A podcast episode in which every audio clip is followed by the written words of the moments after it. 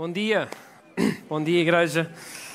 Bom dia a todos que estão aqui na sala e bom dia também a todos que estão aí desse lado online.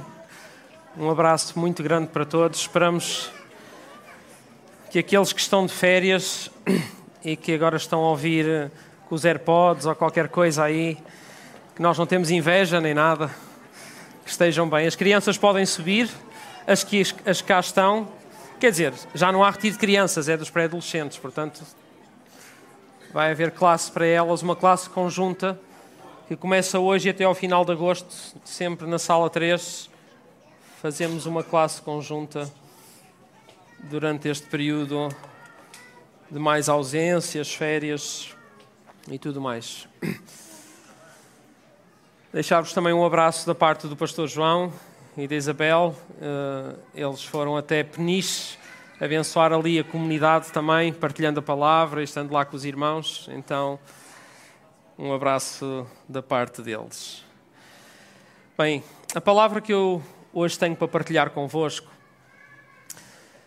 faz assim um paralelo uh, com aquilo que nós escutámos há uns três domingos, três, três domingos, foi há três domingos, da parte do pastor João, eh, não sei se todos tiveram a oportunidade de escutar, mas o pastor João leu uma passagem muito conhecida, onde vemos os discípulos num barco, uh, por ordem de Jesus, uh, atravessando para a outra margem.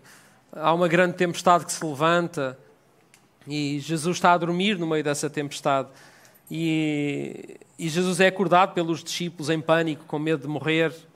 Alguns de vocês estavam cá e ouviram a passagem, só estou a fazer o contexto porque alguns de vocês poderão não ter escutado, mas eu recomendo que escutem.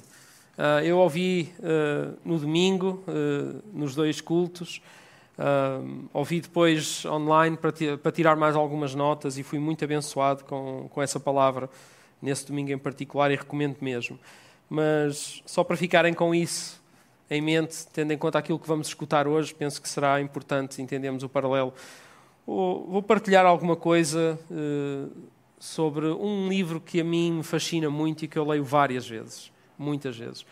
Fruto até de algumas conversas que fomos tendo um, eh, no pequeno grupo, no nosso, num deles, e, uh, e, de muitas coisas que eu tenho ouvido aqui aos domingos, uh, decidi partilhar Alguma coisa que eu também já partilhei há muitos anos na igreja, mas que agora de forma diferente, com uma leitura diferente, a palavra falou-me desta maneira sobre o livro de Jonas. O livro de Jonas. E hoje temos aqui um Jonas, pelo menos. Uh, o, outro, o segundo Jonas, que é o filho do, do Anderson, ele, ele está doente. Uh, ele ontem dizia que não vinha à casa porque o Jonas estava doente. E opa, logo amanhã que eu vou falar sobre Jonas mas oramos pela, pela recuperação do nosso pequeno Jonas. Mas quando nós pensamos em Jonas, a primeira coisa que nos vem à mente é logo um detalhe da história que parece que mina a história toda e que rouba a nossa atenção para, se calhar, para outros detalhes que serão de maior importância até do que esse detalhe. Qual é o detalhe que a gente se lembra logo assim em primeiro lugar quando pensamos em Jonas? Vá lá é, o quê? É, é a baleia. Uns dizem baleia, uns dizem peixe, grande peixe. É verdade, é logo o detalhe que nos, que nos, vem, que nos vem à mente. Portanto, é um detalhe que se refere apenas a um meio de transporte que Jonas teve a possibilidade de utilizar lá no meio da história. Quem conhece a história uh, saberá. Uh, mas hoje nós, este é só o volume 1 da, de, de, uma série de mensagens sobre Jonas. Não sei se são duas, se são três, vamos ver como é que isto vai correr hoje. Mas uh, só vamos ler o primeiro capítulo hoje. Portanto, é um livrinho muito pequenino e vocês, enquanto eu falo, se quiserem, uh, podem ir procurando. Okay? É o quinto profeta menor. E ele não é menor porque ele era baixinho, ou não é menor porque era de menor importância, é só porque é um livro mesmo pequenino. Só tem quatro capítulos. Uh, é um livro que se lê muito bem e que até tem assim algumas características que, que, fazem com que algumas pessoas pensem que será assim tipo uma, uma figura mitológica, eh, mas é uma figura histórica, porque o próprio Jesus uh, fala de Jonas. E também há dados históricos sobre Jonas uh, na Bíblia, sem ser no livro de Jonas. E já vamos lá também. E é um livro que se destaca muito dos outros. Mas, como eu dizia, eh, a maior parte das pessoas foca-se nessa parte da, da, história que fala de um peixe ou de uma baleia, eh, que é, era possível que seja uma baleia, não é? Eh, aliás, muitos livros para crianças, eu até dei-me ao trabalho de ir à internet procurar títulos de livros e, e, sobre Jonas, e a maior parte deles é exatamente isso: é Jonas e a baleia, Jonas e o grande peixe, Jonas, comida de baleia à boleia de baleia, engolido pelo peixe, na barriga da baleia amiga, ou seja, era, era é só assim uh, curiosidades sobre aquilo que poderia ser uh, o mais importante da história, mas esse grande peixe é mencionado apenas em dois versículos de, dos quatro capítulos da história de, de, Jonas. E a história de Jonas tem muito mais para dizer do que aquilo que, que aparenta. E há um paralelo, um deles é com a história que o pastor João contava, mas existem muitos paralelos e outros tantos possíveis, porque há muitas teorias também. Uh, é um livro que realmente me fascina. E Jonas, enquanto profeta, destaca-se dos outros também porque a maior parte dos profetas tinha aquilo, e é comum também a Jonas, que é, tinha o papel que lhes era incumbido de serem a voz de Deus no meio do povo. Então eles tinham uma mensagem da parte de Deus para dar ao povo. Não se focava apenas naquele estilo de profecia que era dizer alguma coisa que ainda não tinha acontecido, mas simplesmente partilhar o coração de Deus com um povo. E às vezes era muito difícil, porque aquilo que o Senhor partilhava com o profeta uh, e que depois o profeta tinha que partilhar com o povo não eram boas notícias, eram advertências, eram correções de rota. Uh, eram, eram até avisos, ou então profecias a curto prazo de coisas que não iriam correr muito bem. E então o profeta tinha esse duro trabalho de ter que partilhar com o povo essas mensagens. E a maior parte dos profetas, o que acontece é que uh, os escritos bíblicos sobre eles estão centrados na mensagem que o profeta levou. A história de Jonas está focada no próprio Jonas está focada mais no profeta do que na mensagem que ele entregou. Há uma mensagem que ele vai entregar, está, é, é o, o livro dele também fala sobre isso, mas é uma história que se foca muito nele. Podemos, já encontraram Jonas? Já têm aí aberto? Ok. Jonas, capítulo 1, vamos então à palavra. E diz assim: começa logo. A palavra do Senhor veio a Jonas, filho de Amitai, com esta ordem. E é assim, se nós, o livro começa de uma maneira que nós pensamos, bem, de onde é que surge este Jonas? Que contexto é que ele tem? Uh, em que época é que ele viveu? E o livro não nos dá aqui realmente muito contexto. Era realmente ele um profeta? Porque é que o livro dele está aqui incluído? No, no, nos livros dos profetas da Bíblia. E pela forma como este livro começa, parece que Deus encontrou assim uma pessoa qualquer e pediu-lhe uma tarefa. Mas não, não é bem assim. E o contexto bíblico possível está em 2 de Reis, escusam de abrir, a gente vai projetar. É só lermos mesmo um versículo, porque temos aqui algumas informações interessantes que nos ajudam a situar Jonas no tempo, no espaço e para entendermos melhor o ministério que ele tinha. Diz assim: Jeroboão, que era um rei que tinha acabado de, de subir ao trono, reconquistou todo o território que tinha pertencido a Israel, desde o desvio para Amate a norte até ao Mar Morto a sul, como o Senhor tinha anunciado por meio do seu servo, o profeta Jonas, filho de Amitai, natural de Gatefer. Só com este versículo nós já, já, já conseguimos dar contexto uh, no espaço, tempo e ministério de, deste profeta, porque se ele uh, atua no tempo de Jeroboão, e é o Jeroboão II, este, e é um rei que não se portou bem, mas ainda assim foi o rei que foi usado para reconquistar o território de Israel, que tinha sido conquistado por uma data de inimigos, povos circundantes ali de Israel, uh, ao povo de, de Deus e, portanto, terá sido ali entre o ano 750 a 800 antes de Cristo. Sabemos então que ele era de Gat-Tefer, ou seja, muito perto de Nazaré, é mesmo 4 ou 5 quilómetros, ainda hoje existe. Portanto, é, uma, é uma, um povo ali coladinho a Nazaré, portanto, ali no norte uh, de Israel, e que Jonas já havia recebido palavra do Senhor. Portanto, a, se o livro de Jonas começa a dizer que a palavra do Senhor veio a Jonas, Segunda de Reis diz que Jonas já havia recebido palavra do Senhor antes. E que essa palavra que Jonas tinha partilhado com o povo havia-se cumprido. Portanto, ele tinha ministério já reconhecido. Já podemos olhar para a vida de Jonas e perceber que Jonas tinha um ministério já estabelecido e reconhecido pelo povo, um ministério comprovado. Esta, esta, esta, esta profecia em específico que Jonas deu ao povo era uma profecia uh, que favorecia ao povo. Portanto, era uma profecia boa de um profeta levar ao povo. Não era uma advertência. Era antes uma profecia de conquista de terra que antes havia sido conquistada por inimigos. Portanto, quem não gosta de ser portador de uma boa notícia destas, não é? Jonas levou essa, essa boa notícia, essa boa nova, e a boa nova cumpriu-se. Portanto, Abençoado seja Jonas por trazer esta boa nova para nós e por isso ter, e, por isso ter cumprido conforme tu disseste.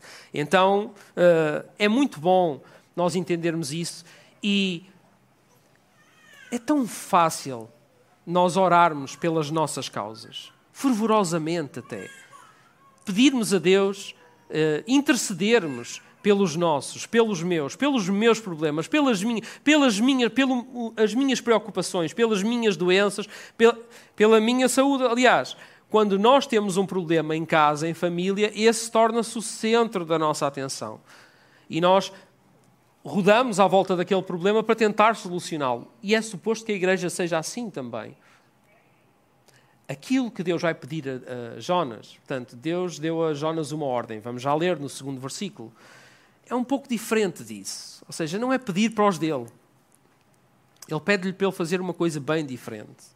E quem conhece a história sabe, não é?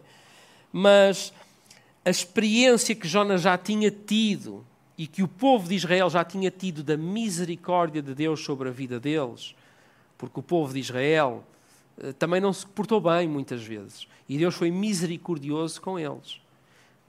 Muitas e muitas vezes deveria ter eh, moldado o povo, o caráter, devia ter estimulado o crescimento da misericórdia do povo de Deus pela vida de outros também. Quem é que aqui reconhece a misericórdia de Deus na sua própria vida? E, quem é, e desses todos que levantaram a mão, quem é que ainda assim reconhece que muitas vezes tem dificuldade em ter misericórdia pela vida dos outros, quando nos fazem, quando nos fazem mal a nós? É difícil ou não é? É. Jonas lidou com essa dificuldade. Ele sabia que Deus era misericordioso com ele, mas ele tinha dificuldade em ser misericordioso com os outros. Ele sabia disso. Jonas, vamos ao livro. A palavra do Senhor veio a Jonas, filho de Amitai, com esta ordem: Vá depressa. Eu estou a ler em brasileiro, estou a ler na versão NVI, ok? Portanto, não, não estranhem. Eu não vou usar sotaque nem nada, mas é. Uh, pronto. Vá depressa, não. Então, versículo 2: Vá depressa à grande cidade de Ninive e pregue contra ela, porque a sua maldade subiu até à minha presença. Ninive. Ninive. O que é que Ninive significava? Ninive era a capital da Síria, que ficava a norte, a capital dos inimigos de Israel.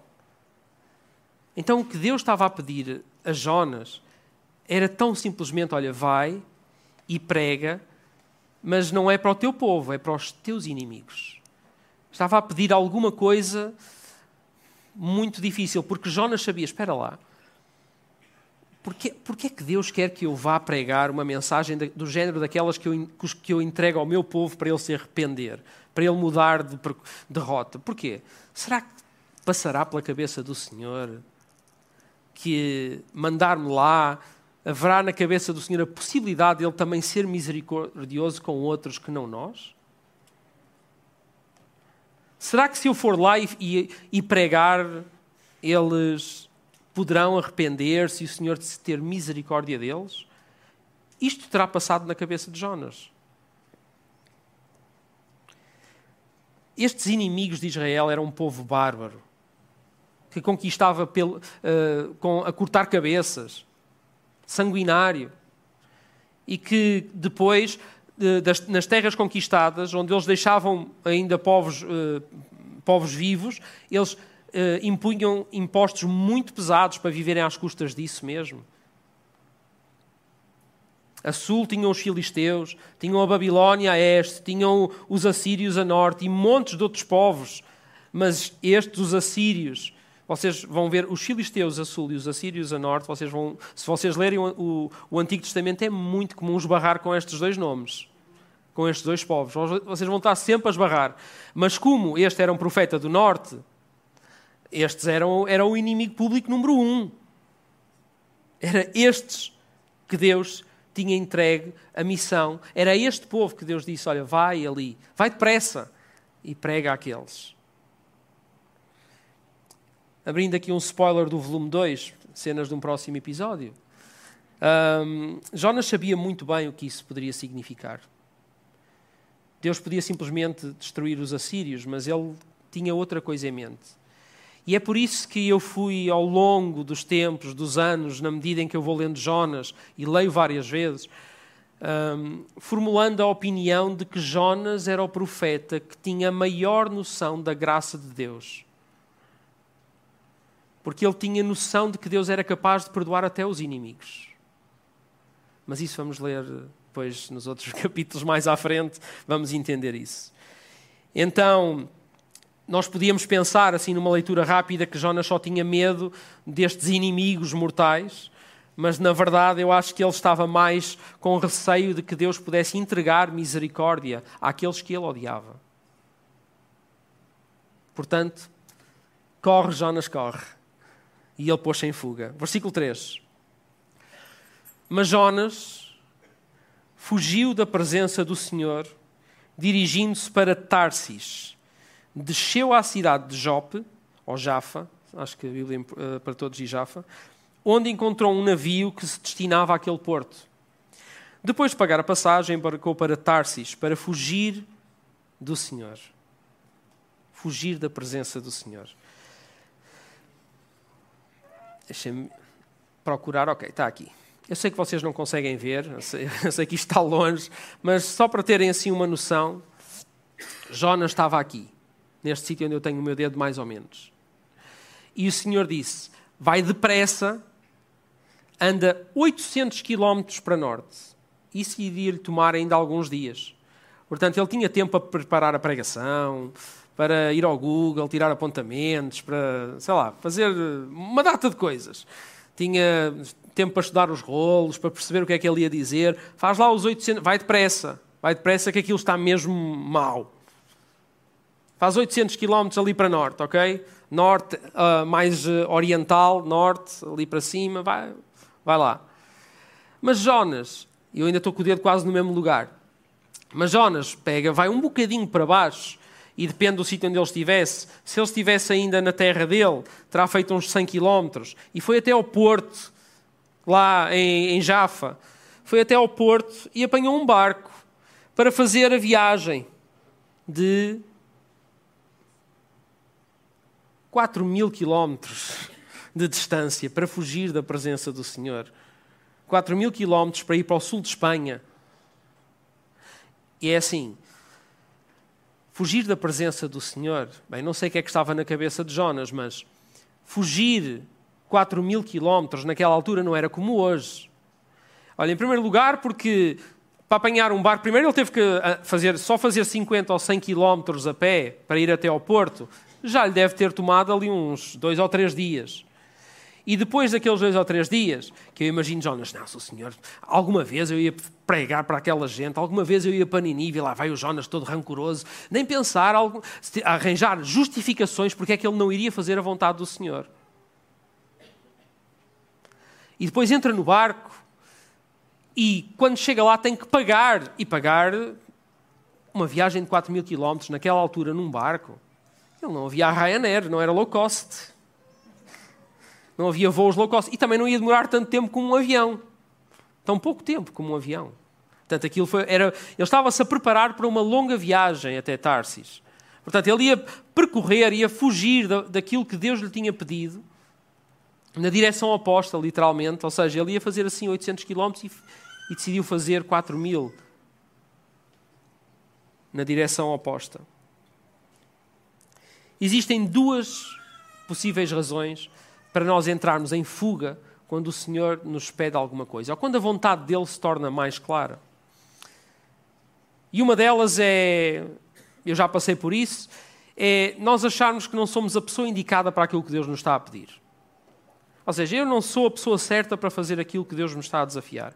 Deus que levanta outro, que vá outro no meu lugar, mas eu não estou capacitado para o fazer. Não tenho os dons, não tenho o talento, não tenho os recursos, não tenho a capacidade, ou seja, isto não é para mim. Então, quem é que se consegue identificar com isso também? Sal, eu, eu digo-vos, Jonas é um, uma mira apontada para mim. Mas não é só Jonas, a gente já fala. Já vamos lá chegar. Achamos que não somos dignos, que não somos merecedores, e isso até pode ter uma base de verdade. Mas ainda assim, quem nos pediu ele não se ausenta de ir connosco aos lugares onde ele nos diz para ir. E se ele vem connosco, se ele está connosco, é porque ele quer fazer connosco também e em nós e por nós, não apenas naqueles a quem ele nos quer enviar. Portanto, ser Jonas especificamente e não outro qualquer, tinha um propósito da parte de Deus. Ser alguém do povo de Israel. Porquê é que ele não levantou um ninivita para pregar para os ninivitas? Podia ter feito. O Senhor Deus Todo-Poderoso podia ter feito isso. Mas perdoar Ninive é, um, é algo da dimensão de Cristo. E era essas coisas da dimensão de Cristo que Israel também estava a precisar. O rei que Israel tinha durante o, o, o, a atuação de Jonas não era um bom rei. Israel precisava de mais desta noção do perdão de Cristo, da misericórdia de Cristo. Portanto, aquilo que Ninive fez a Israel, fazia agora Israel aos outros povos.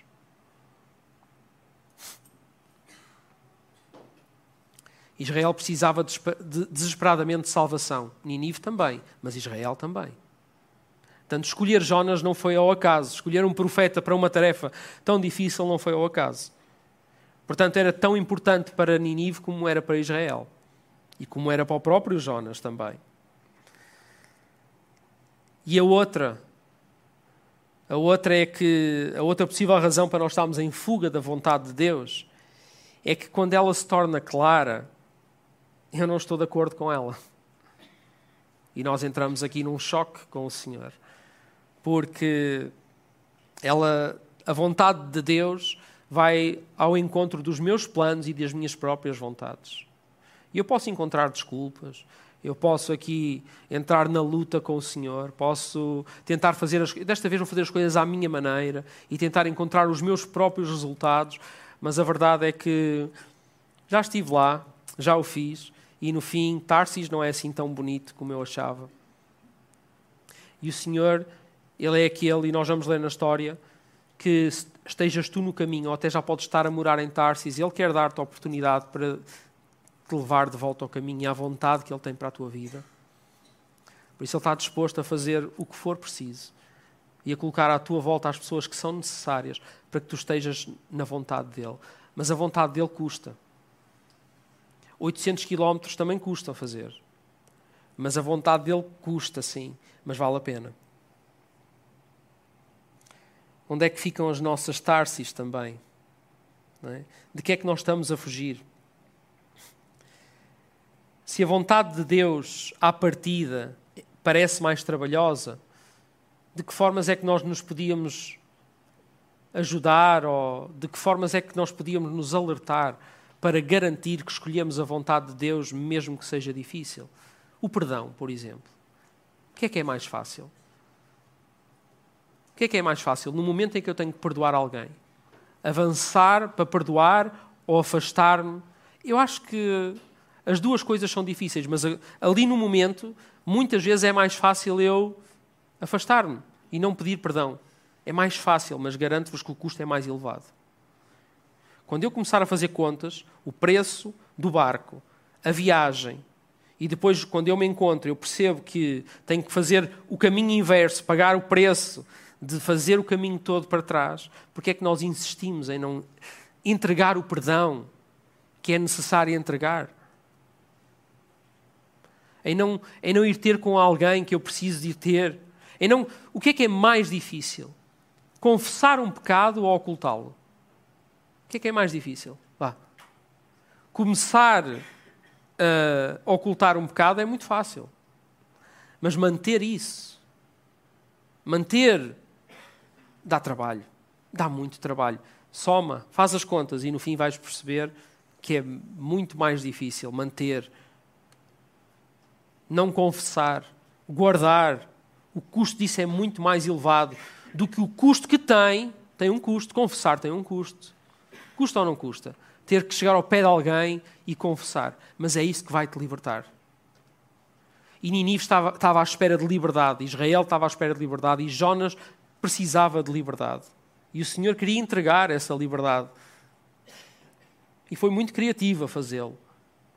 E mexeu estas peças dessa forma para que a, a, vontade dele se fizesse, que era que toda esta gente experimentasse a liberdade. Mas estava difícil. Versículo 4. O Senhor, porém, fez soprar um forte vento sobre o mar e caiu uma tempestade tão violenta que o barco ameaçava arrebentar-se. Todos os marinheiros ficaram com medo e cada um clamava ao seu próprio Deus e atiraram cargas ao mar para tornar o navio mais leve. Enquanto isso, Jonas, que tinha descido ao porão e se deitara, dormia profundamente. Tem um déjà vu há três semanas atrás, não? Então há, há alguém, ou seja, vamos num, num barco para outro lugar Está uma data de gente em pânico. Vamos, vamos morrer. Está uma enorme tempestade. E está um personagem a dormir. Está alguém que está a dormir profundamente. É a mesma expressão. É a mesma expressão de Marcos 4. Está um personagem a dormir profundamente. E é acordado. Porque diz: o capitão dirigiu-se a ele e disse: Como é que você pode ficar aí dormindo? Levante-se e clama ao seu Deus, tenha Ele piedade de nós e não morramos. É a mesma expressão. Como é que, Jesus, diziam os discípulos, como é que tu podes estar a dormir? Não vês que estamos a ponto de morrer? Acorda! Os discípulos foram acordar Jesus em pânico. Estes marinheiros foram acordar Jonas em pânico. No meio de uma tempestade, no meio de um temporal. Deus chama a atenção de Jonas. Deus olha para Jonas. Jonas estava a dormir e muitas vezes é assim que nós também fazemos com os nossos problemas. Nós preferimos adormecê-los. Ah, podemos usar várias expressões, meter para debaixo do tapete, dizer eu resolvi isto mais tarde. Há quem para esquecer as coisas meta-se em vícios, meta-se no álcool, nas drogas, seja o que for, para esquecer, para não lidar com o que tem que lidar.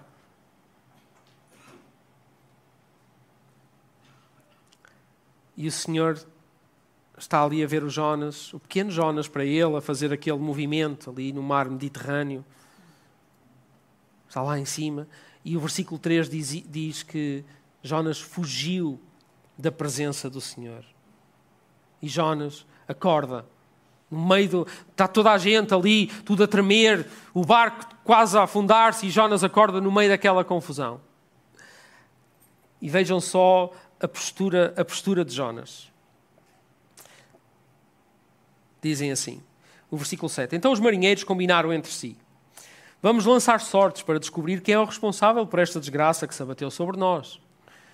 Lançaram sortes e a sorte caiu sobre Jonas. Por isso lhe perguntaram. Eu não vou falar sobre isso, ok? Senão isto vai ficar confuso.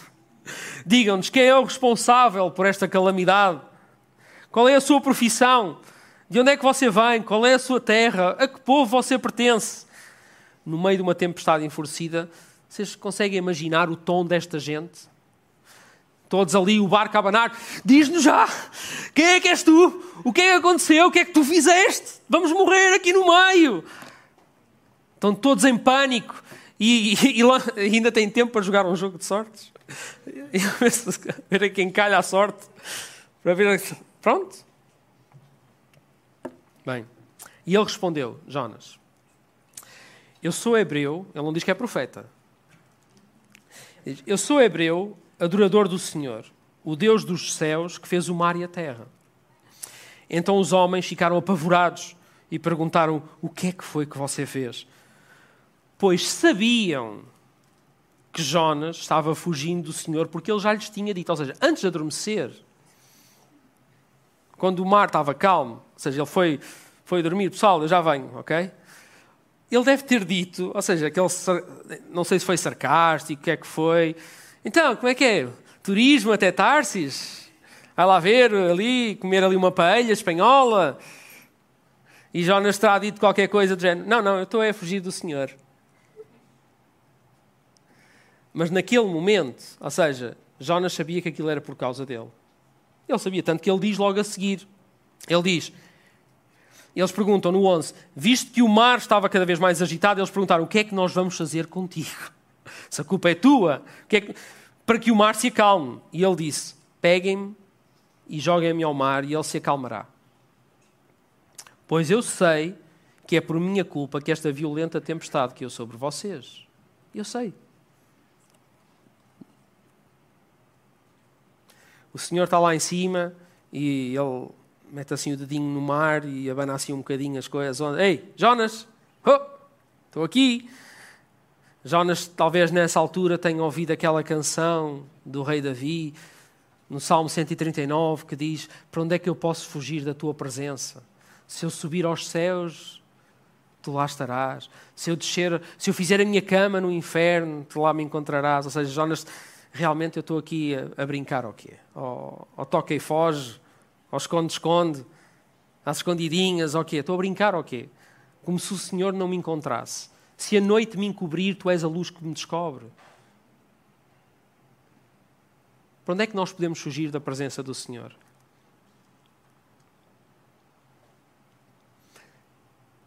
No teu pecado, no teu comportamento errado, na tua falta de perdão, no lugar onde tu vais, onde não devias ir, com a pessoa com quem tu estás, com quem não devias estar, o Senhor está lá também. Em tempos ouvi dizer, ai, olha que o Senhor aí não entra. O Senhor não entra aonde? Vá.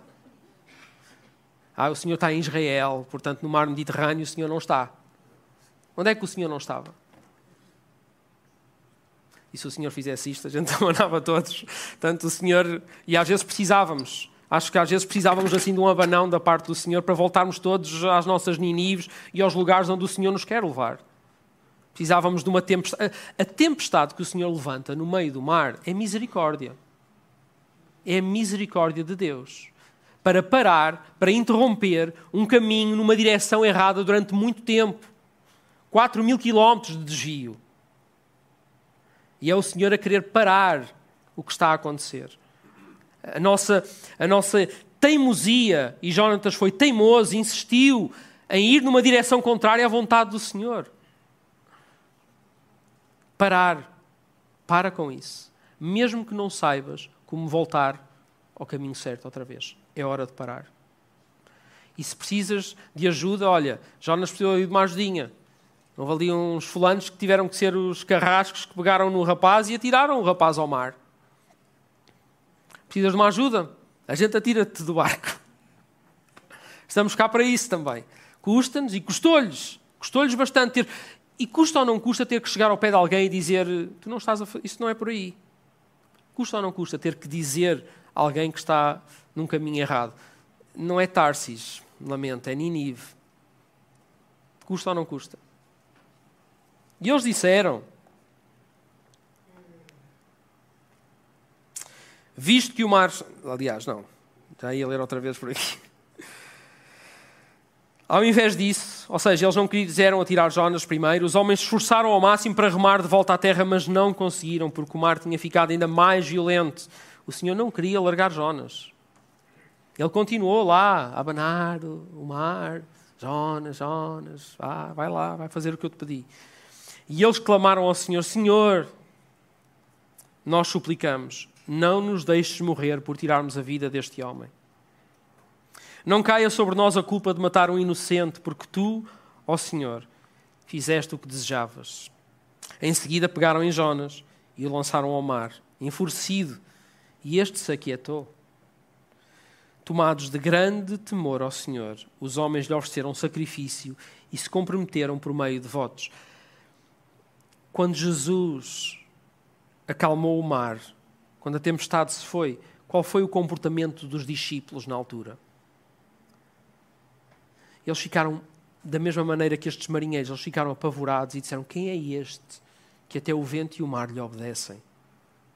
Quem é este? E neste momento, eles não estão a dizer quem é Jonas, eles estão a dizer quem é o Deus de Jonas. Quem é o Deus de Jonas? Que até o mar lhe obedece. E fizeram votos ao Senhor. E nós não entendemos que quando vamos numa rota contrária à vontade do Senhor, muitas vezes nós estamos realmente a, vamos a dormir. Mas quantos é que não são danos colaterais das nossas decisões de não fazer a vontade do Senhor? porque nós não cumprimos aquilo que o Senhor nos pede, quantos é que não sofrem à nossa volta? Porque nós insistimos num caminho errado, porque nós continuamos a não confessar o erro, porque nós continuamos a insistir no, no pecado, porque nós continuamos a não perdoar, a não fazer tudo aquilo que é a vontade do Senhor. E há muita gente. Não era agora havia Ninive, os habitantes de Ninive estavam em causa. E estes marinheiros todos, a vida deles também ficava, ficou dependente de Jonas. A nossa família sofre com isso. O nosso Israel, a nossa igreja, sofre com isso porque nós não fazemos a vontade do Senhor. E uma das coisas que, às vezes, sem sair do lugar, muitas vezes nós temos é fugitivos gente em fuga. Profetas, missionários, evangelistas, seja o que for, gente em fuga, porque o Senhor quer fazer e há tanto de Deus que Ele tem partilhado, porque a palavra de Deus chega a nós, mas nós temos muitas desculpas para ir para todas as direções, menos para aquela que Ele nos tem pedido e que Ele quer tornar mais clara. E depois há muita gente à nossa volta que não é mais abençoada e que não recebe mais, porque nós estamos em fuga.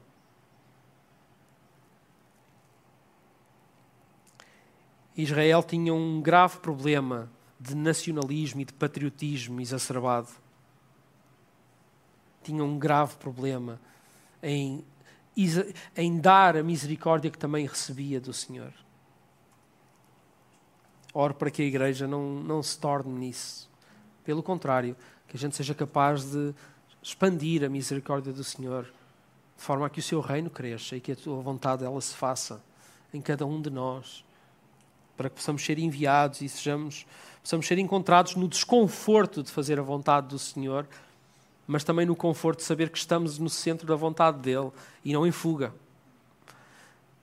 É mensagem para todos, para que ninguém fuja do propósito de Deus. Em paralelo, novamente, com a tempestade no barco, onde Jesus ia, por causa de Jesus, que era o cumpridor em pleno da vontade de Deus estar no barco, ninguém perdeu a vida. Ninguém. Mas por causa de Jonas estar no barco, o risco de toda a gente perder a vida, por causa de Jonas não cumprir, as pessoas tinham a vida em risco também. E as pessoas à nossa volta são afetadas pela nossa desobediência, pelo nosso pecado. Então, só quando Jonas salta do barco E ele agora está no meio do mar. Jonas, à deriva. Eu não sei se ele estava à deriva, se ele estava a boiar, eu não sei se ele sabia nadar. Não faço ideia. Não sei se ele está em câmara lenta, a afundar-se devagarinho, a pensar: realmente, Jonas, o que é que tu foste fazer? E ele, bom, bom, a mandar as últimas bolhinhas. Não sei o que é que está a acontecer com Jonas. Mas sei que ele agora ficou ali, nesse momento. E a Bíblia diz, a minha é o versículo 17, a maioria de vocês deve ser o primeiro versículo do segundo capítulo. Diz que o Senhor fez com que um grande peixe engolisse Jonas e ele ficou dentro do peixe três dias e três noites. E se a tempestade ah, foi a misericórdia de Deus, o peixe foi assim uma espécie de Uber da graça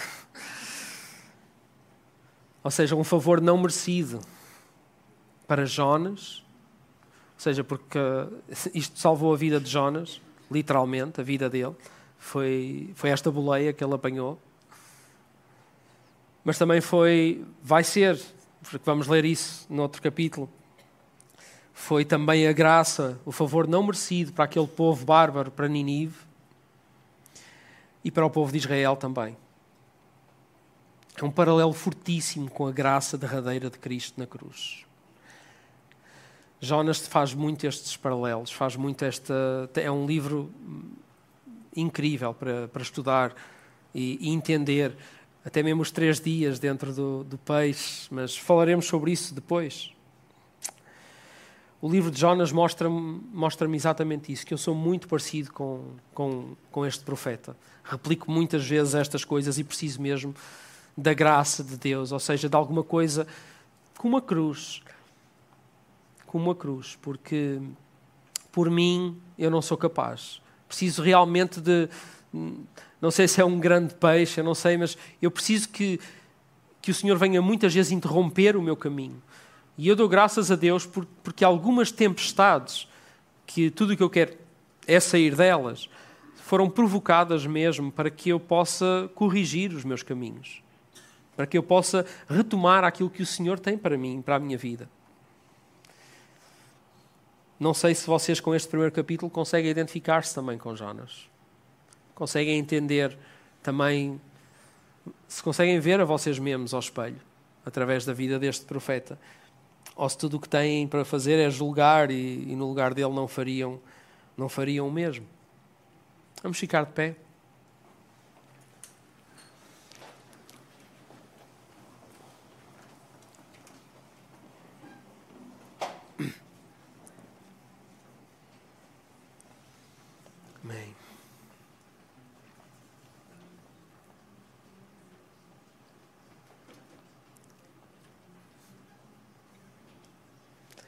Há tanto da graça de Deus distribuída por cada um de nós que precisa dos passos na direção de um Ninive, de um, de um desafio que Deus quer colocar na nossa vida para ser entregue, que às vezes está. é um desperdício, porque tudo isso está num barco a caminho de Ninhures a caminho de lado nenhum. De um Tarsis onde não faz sentido que todo esse dom, que todo esse, tudo isso que Deus tem distribuído esteja lá. Então, fazendo assim algumas perguntas, de que é que vocês estão a fugir? De que é que nós estamos a fugir? E que desculpas é que nós damos para continuar a fugir? Será que existe alguma questão na qual tu estás a dormir há muito tempo, não resolves, não queres resolver? Não queres mexer nisso? Preferes continuar à deriva? Num porão de um barco lá embaixo, adormecido, para não lidar com isso, para não. Porque vai custar lidar, sim, mas é o, mas é o certo a fazer. Ou então, o que é que é tão difícil parar para ti? O que é que é tão difícil confessar? O que é que é tão difícil entregar? O que é que é tão difícil pedir ajuda? O que é que é tão difícil para ti? Há coisas que precisas de parar mesmo. Se calhar precisas dos amigos. Alguns amigos, em algumas situações, são aqueles que te põem no barco e há outros que são aqueles que têm que te atirar do barco para fora. No mínimo, paras com o comportamento que estás a ter, com alguma coisa que estás a fazer e não devias. E se estás perdido sem saber como voltar ao caminho,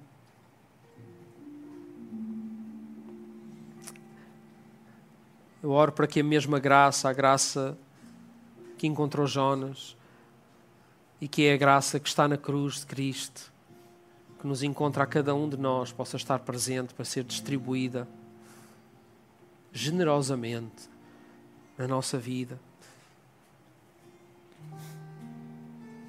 Amém.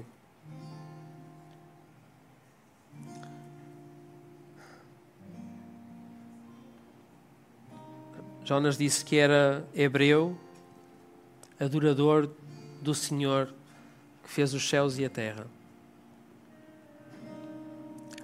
Mas ainda assim tinha uma dificuldade. Essas coisas não são incompatíveis. Não penses que por causa desse problema não tu perdes o estatuto de seres alguém que que deve de louvar o Senhor, o criador dos céus e da terra. Mas prepara-te, porque isso pode significar que o Senhor tem uma tempestade para à tua espera. Mas também tem a graça, também tem o peixe, também tem a cruz, mas poderá ter uma tempestade.